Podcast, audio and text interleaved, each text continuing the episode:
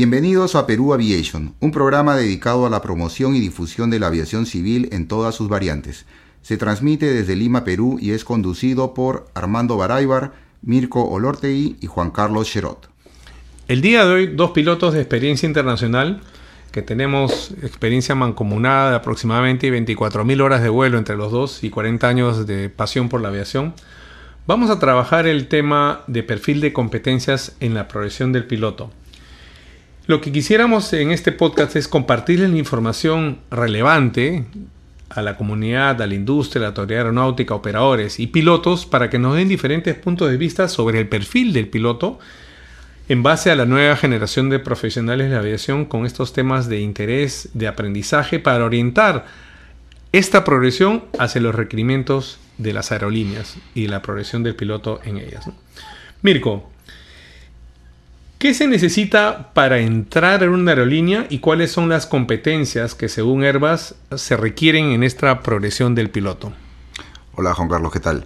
Eh, bueno, lo que vamos a ver el día de hoy, eh, cuando hablamos de competencias, es eh, básicamente las capacidades que un piloto o cualquier otro profesional tiene que estar en posibilidad de realizarlas con eficiencia dentro del entorno profesional que le corresponde. En el caso de lo que estamos hablando el día de hoy, precisamente de los pilotos, eh, los nuevos conceptos en la aviación exigen una serie de competencias que debe cumplir el piloto para que se considere que su carrera, su progresión profesional es adecuada. con respecto al, caso de Airbus, eh, Airbus en recientes documentos ha mencionado y ha identificado nueve competencias que debería cumplir un piloto de línea aérea. Hablamos ya de, de un piloto que ha ingresado a una línea aérea que está desempeñándose como piloto y que a lo largo de su carrera va a tener que desarrollar esas nueve competencias. Esas competencias las han dividido entre las competencias técnicas y no técnicas. Con respecto a las técnicas, obviamente tenemos que hablar de la aplicación de procedimientos. La vida de un piloto, como ya todos sabemos, se basa en la aplicación metódica y secuencial de una serie de procedimientos, tanto en cuanto a situaciones normales como las situaciones anormales o de emergencia. El vuelo automático, que es fundamental ahora, el, casi el 99% de un vuelo se basa en la automatización y se requiere que el piloto esté familiarizado y tenga eficiencia en el vuelo automático. El vuelo manual también, hemos visto en los últimos años que han ocurrido eh, numerosos accidentes debido a que los pilotos han confiado demasiado en la automatización y han perdido un poco las habilidades básicas del vuelo manual. Es, como dicen en inglés, back to basics, volver a volar en la forma básica. Y finalmente, en cuanto a las técnicas, el conocimiento técnico. Necesitamos un conocimiento técnico de todas maneras. Tenemos que conocer nuestros sistemas, nuestros manuales, cómo funciona la aeronave y todos lo que, los sistemas que están a disposición del piloto. Con respecto a las habilidades no técnicas, estas son cinco y son tanto o más importantes que las técnicas en determinado contexto. Por un lado tenemos el, tema de la comunicación, que es un tema muy amplio, muy complicado y, muy importante, eh, que no se refiere solamente a la capacidad de uno transmitir eh, lo que piensa, sino también de poder interpretar la información que está recibiendo, procesarla y encontrar la mejor forma de transmitir lo que uno piensa, lo que se llama ahora también la comunicación asertiva. Tenemos por otro lado el liderazgo y el trabajo en equipo, que es fundamental en la cabina de, un piloto eh, comercial, de la aviación comercial, las cabinas tienen dos pilotos generalmente y tenemos una tripulación compuesta por cuatro, seis o más personas, de tripulantes de cabina, y el trabajo en equipo y el liderazgo es fundamental, sobre todo en los comandantes de aeronave. por otro lado, tenemos también la toma de decisiones. La vida de un piloto se basa en tomar decisiones en todo momento. Esas decisiones tienen que ser las más adecuadas, eh, no solamente en, en, el contexto que se dan, sino también en el momento en que se toman las decisiones. El, octavo, la octava competencia está determinada por la conciencia situacional, que es eh, sumamente importante. Cuando hablamos de conciencia situacional estamos hablando de que el piloto tiene que estar en todo momento perfectamente ubicado en lo que está ocurriendo a su alrededor, saber por qué está ocurriendo eso y saber qué puede hacer para evitar lo que continúe ocurriendo algo si no es deseable o para garantizar que siga ocurriendo algo que es deseable. Entonces el manejo de la conciencia situacional, el situational awareness en, inglés, es sumamente importante. Y finalmente, Herbas eh, menciona también el tema del manejo de la carga de trabajo. Eh, los que trabajamos en aviación comercial, en aviación civil, sabemos que el seguir eh, un itinerario implica recargar en las tripulaciones una serie de funciones en muy corto tiempo.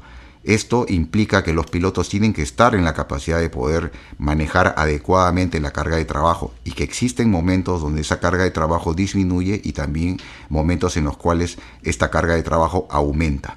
¿No? Esto es con respecto a lo que menciona Airbus, que todos los pilotos deben tener eh, en cuenta como competencias. Y de esas muchas, eh, muchas de estas nueve competencias que nos has mencionado tú, algunos deben tener niveles de profundidad, es decir, qué tan profundo se debe eh, en la progresión del piloto, ¿no? Incidir en eso, como por ejemplo decías, liderazgo es en toda la en todas las, digamos, las carreras se requiere algo de liderazgo, ¿no? Sea tripulante de cabina, sea piloto, sea copiloto, pero quizás en el caso del capitán su nivel de liderazgo es más profundo, ¿no? Qué tan profundo, qué tan amplias son estas capacidades y qué tan bien se deben manejar, ¿no? Ahora, por ejemplo, me siento ahora en el, digamos, en los zapatos de un alumno piloto, ¿no? Que, que, tiene todo este manguera de bombero de competencias, llamaríamos, y él tiene un gotero, ¿no? El gotero es lo que él va a poder asimilar. Por ejemplo, ¿cómo le sugeriríamos él prepararse para que pueda enfrentar, por ejemplo, el ingreso al perfil de una aerolínea, ¿no? Es decir, ¿qué es lo que le van a tomar? De hecho, que le van a tomar en, en todo el mundo lo que es un examen del, del, TLA, el examen APTL, ¿no? Y probablemente se lo tomen en inglés. Exámenes de instrumentos, le van a tomar, eh, ya cuando esté adentro va a tener que eh, conocer perfectamente sus sistemas, sus memory items, sus limitaciones, sus SOPs, va a tener que hacer cursos recurrentes, va a tener que generar toda una estructura de conocimientos para que ese gotero que le da una escuela de aviación y él mismo se convierta en una escuela, ¿no? Es decir, que sea una disciplina autodidacta. La lectura diaria, ¿no? Para que pueda alcanzar estos niveles de competencia. Ahora, ¿qué es lo que dice Boeing en su revista Innovation Square Quality en 2023? Efectivamente, también es congruente con lo que dice Airbus, las habilidades de vuelo, tanto manuales y automáticas, en lo que es los tres niveles de automatización, eh, el, el, gerenciamiento, ¿no? Es decir, por ejemplo, cómo aplica también en la parte de las habilidades técnicas el entendimiento y la identificación de sus procedimientos de operación estándar. Lo que hemos estado en diversos tipos de aerolínea prácticamente es casi como casarse con toda una nueva política de operación y nos van a evaluar en qué tan integrados estemos en el cumplimiento de esos estándares operating procedures. No solamente que los conozcamos, sino que los apliquemos. Y ahí hay otra competencia, ¿no? Eficiencia, por ejemplo, en los flows, en la lista de chequeo, en la gestión y monitoreo, mantener la conciencia situacional. Que eso colinda con una competencia blanda, como tú lo decías también, ¿no?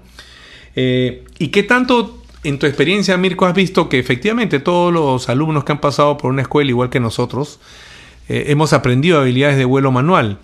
Pero qué tanto está erosionando y eso aparece quizás en los incidentes o en los o en la vía diaria, ¿no? El que se esté dejando de lado las habilidades básicas y que más bien eh, se vayan la generación, sobre todo de los Children of Mayenta, como dicen unos videos de YouTube eh, hechos por el jefe de pilotos de American Airlines, hace que nosotros hayamos convertido, digamos, en estos eh, pilotos automatizados a esta generación que ya de por sí son nativos, nativos digitales, ¿no?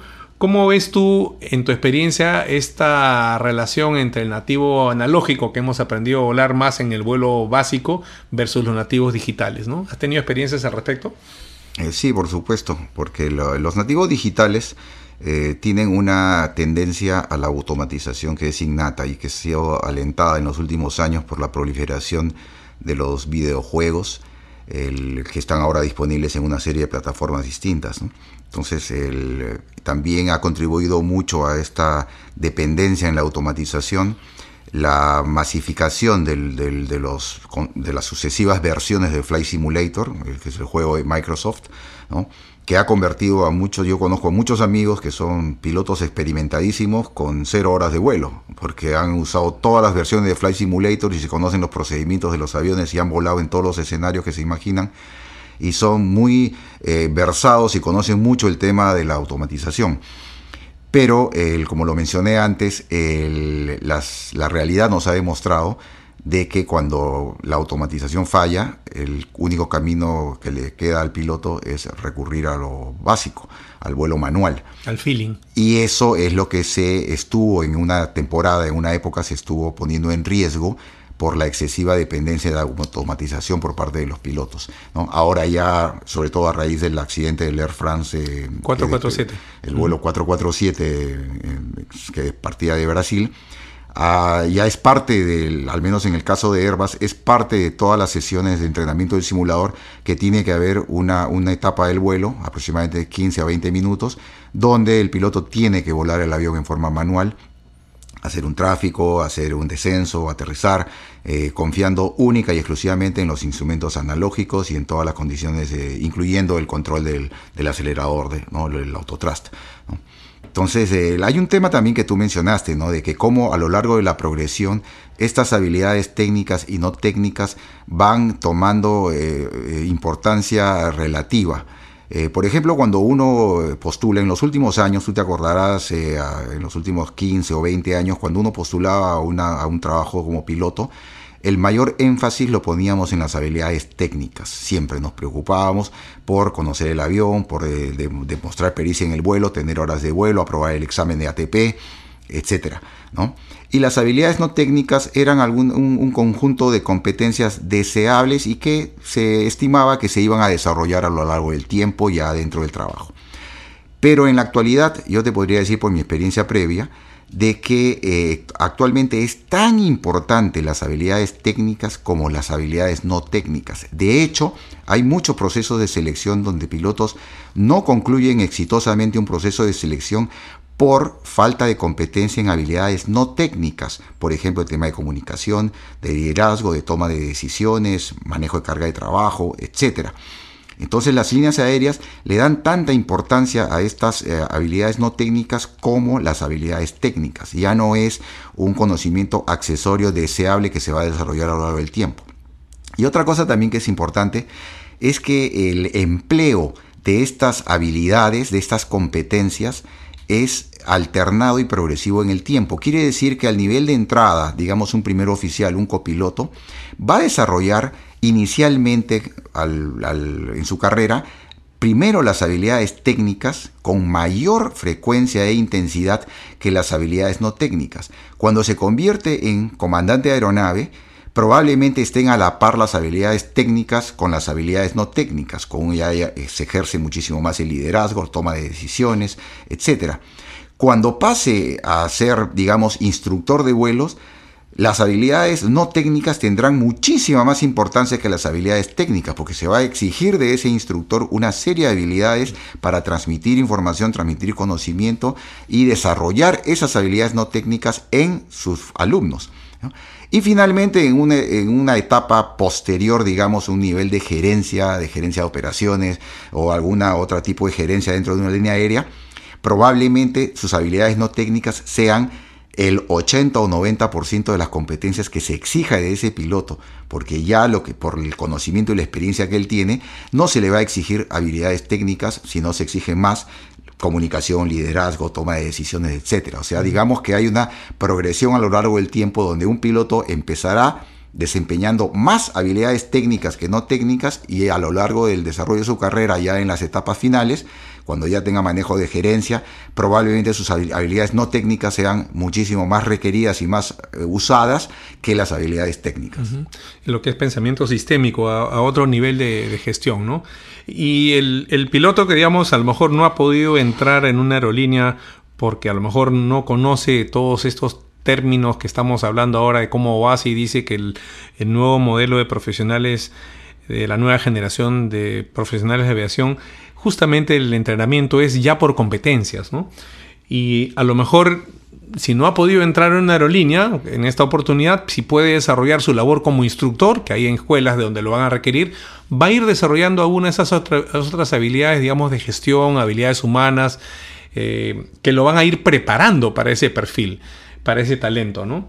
Por ejemplo, eh, esas habilidades eh, no técnicas, estaríamos hablando de algo que es un poco, parece un poco etéreo, pero es el criterio aeronáutico, ¿no? ¿Cómo mediríamos la toma de decisiones en aviación?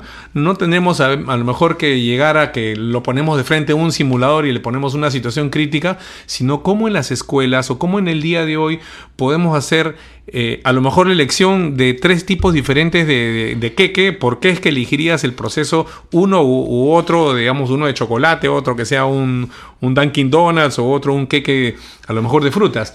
¿Qué proceso te ha llevado a eso? ¿no? ¿Es una, una eh, decisión impulsiva? ¿Es a lo mejor una decisión racional? ¿Es de acuerdo a un procedimiento o es en base a tu experiencia? ¿O qué criterios usas para esas habilidades? ¿no?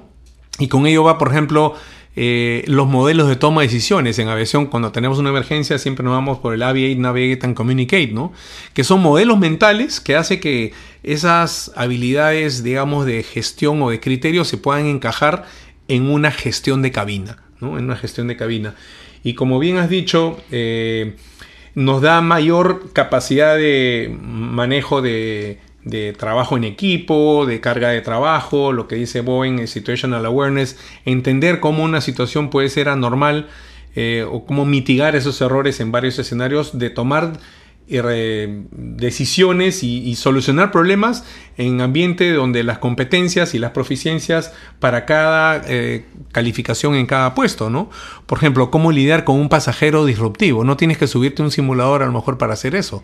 Lo puedes hacer en un modelo de discusión de roles, en, un curso de CRM o a lo mejor con un equipo de, de, tripulantes de cabina y pilotos, ¿no? Hacer lo que es Total CRM, ¿no? Eh, entonces, ¿cómo ahora lo dice? Eh, hemos visto por el lado de Boeing, Hemos visto por el lado de, Airbus, los principales, digamos, fabricantes de avión, pero ¿qué es lo que dice la OASI, la IFALPA y la IATA respecto a este estándar de competencias centrales. Justamente también mencionan que la competencia número uno es comunicación, pero no hablemos de la comunicación en inglés, ni la fraseología aeronáutica, sino también la semántica y el saber escuchar, como tú has dicho. La forma en cómo comunicamos en el momento adecuado eh, y no solamente transmitir, sino saber ser asertivo. Palabra muy importante, la comunicación asertiva. Menciona lo que tú has dicho también, eh, lo que es la gestión de vuelo, tanto manual como automático, el liderazgo, el trabajo en equipo, la capacidad de toma eh, de decisiones y resolver problemas, la aplicación de procedimientos, la carga de trabajo y lo que es conciencia situacional. Definitivamente están prácticamente interfazados los, digamos, los principales fabricantes, eh, la OASI, la IATA, en esta progresión de la carrera de competencias del perfil aeronáutico. Y de alguna manera se basa esto en que el piloto profesional es, no es necesariamente el que solamente conoce su avión, ni conoce sus procedimientos, sino se conoce a él mismo. O sea, estamos hablando del modelo Shell, conoce la parte interna, ¿no? Eh, y conoce los otros también, ¿no? Y conoce el entorno, la conciencia situacional. Eso nos da la base, digamos, de tener mejores juicios y mejores decisiones. Pero también lo que está más profundo, ¿no? La cultura nacional y la cultura organizacional y la cultura profesional. ¿Por qué es que el piloto peruano es más bien ese típico criollo que tiene la habilidad de resolver las cosas, digamos, más eh, creativamente, ¿no? Si tuviéramos que hablar, digamos, de la buena criollada, es decir, la picardía, la, podríamos decir hasta la habilidad de cómo resolver problemas, ¿no?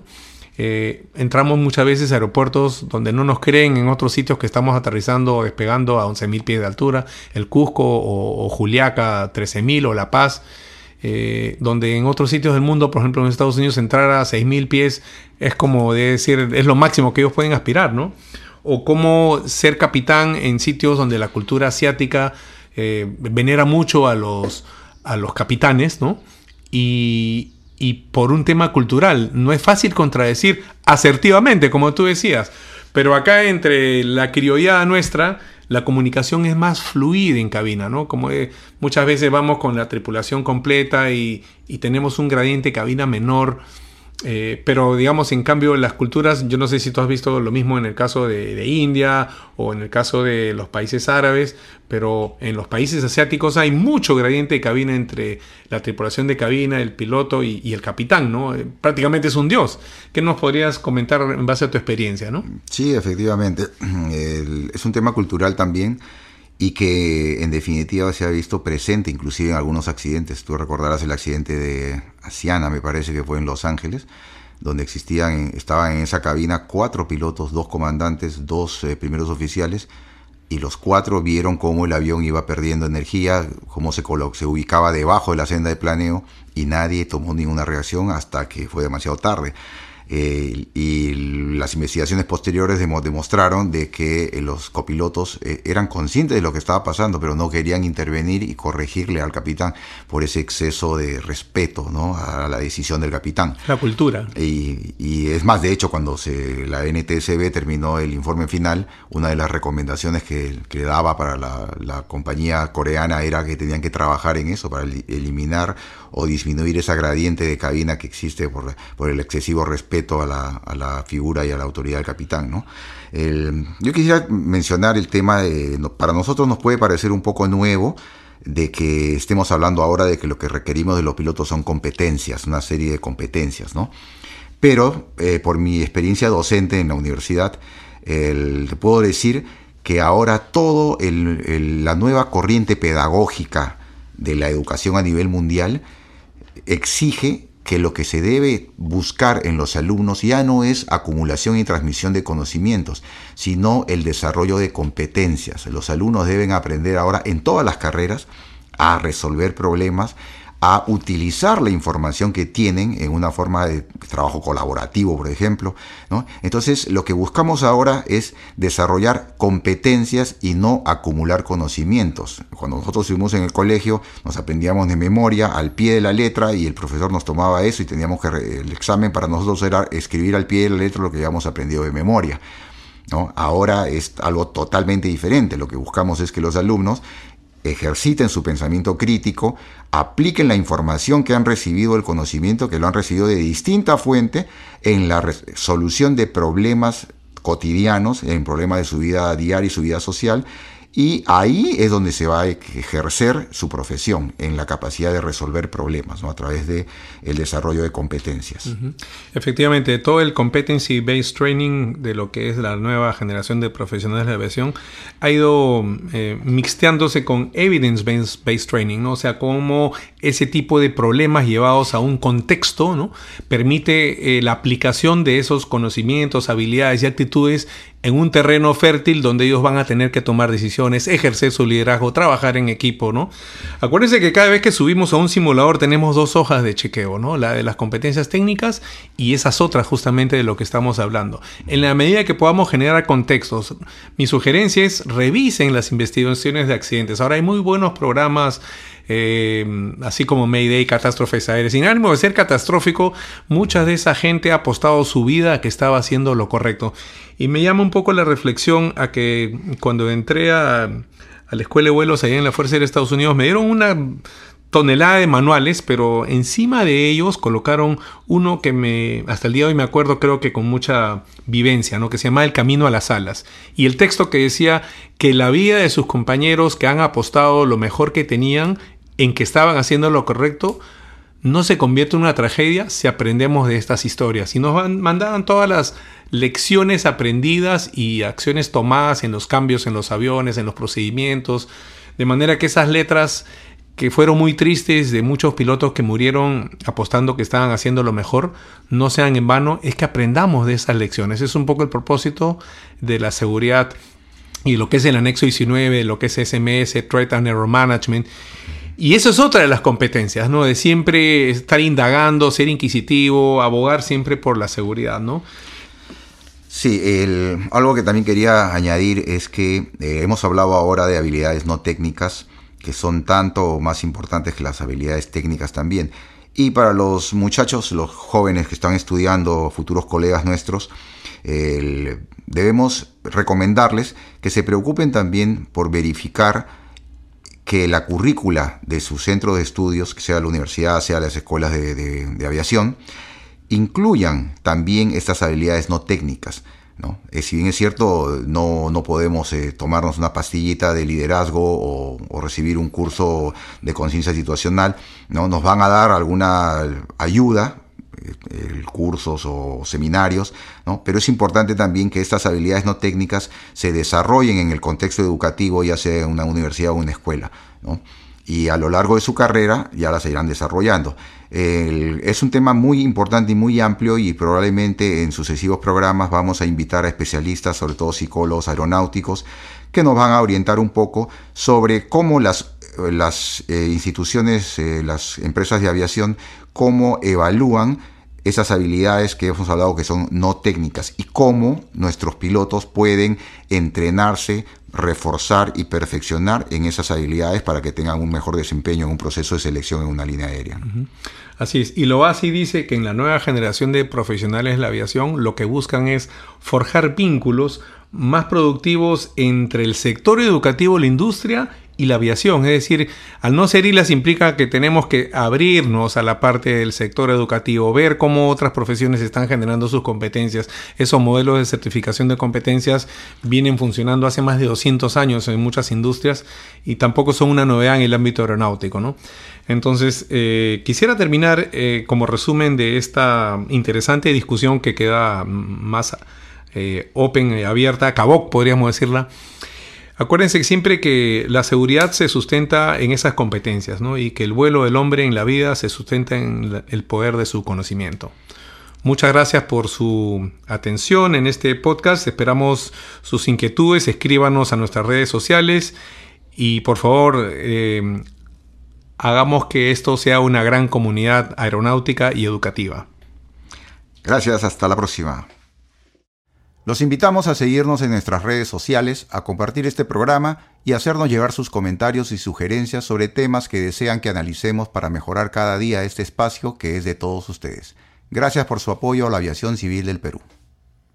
Este programa ha sido posible gracias al apoyo de nuestro productor de audio, Carl Schrott, músico de profesión. Pueden encontrarlo en Instagram como cas.música, kiloalfasierra.música y escuchar sus producciones más recientes.